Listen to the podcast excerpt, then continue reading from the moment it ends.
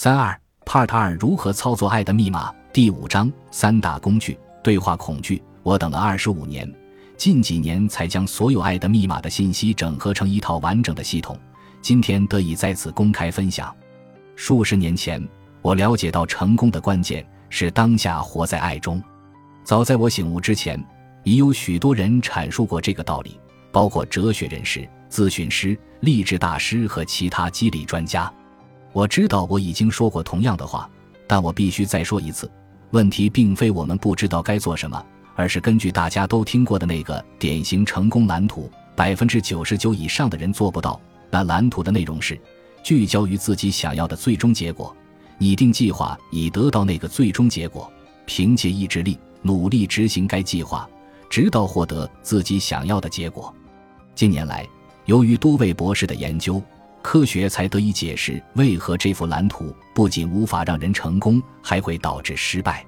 除非你的灵心已经有了成功的程序，否则单凭意志力去试图对抗灵心的程序，成功率只有百万分之一，因为灵心比意识强大一百万倍。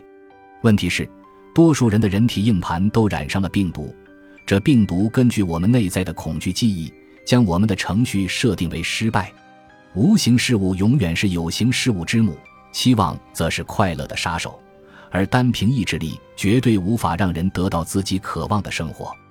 我知道你们之中有许多人长久以来一直努力尝试运用意志力，让自己当下活在爱中，且可能因为没办法做到而深感自责。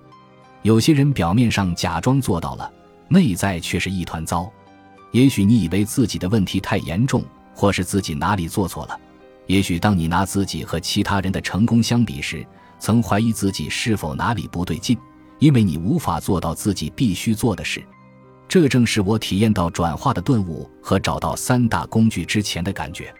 我读到的那些惊人的成功故事，听到的建议，只让我觉得，如果我无法像他们一样做到，是我自己有问题。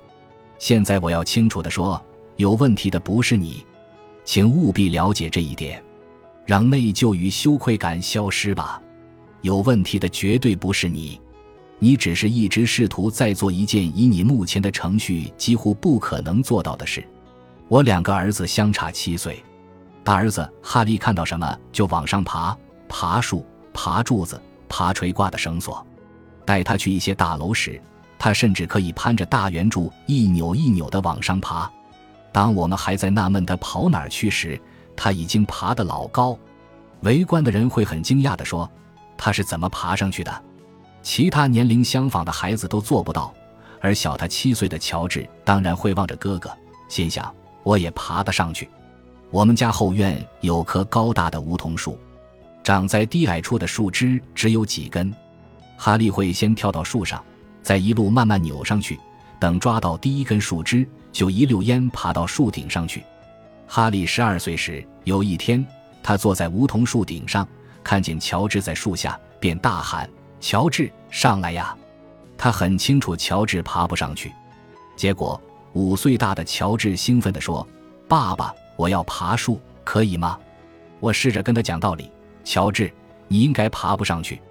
哈利比你大，比你壮，而且树枝都长太高了，你爬不上去的。”他坚持他可以。最后，我让步说。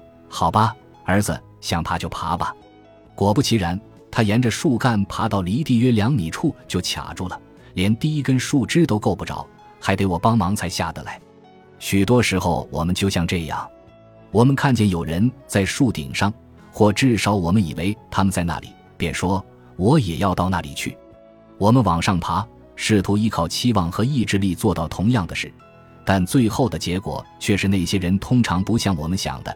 真的在树顶上，只不过从地面上看起来如此，或者也许他们有梯子、一级队的工具，或者也许他们想要大家以为他们在树顶上，但其实并没有；又或许他们真的在树顶上，但他们的程序跟我们的完全不同。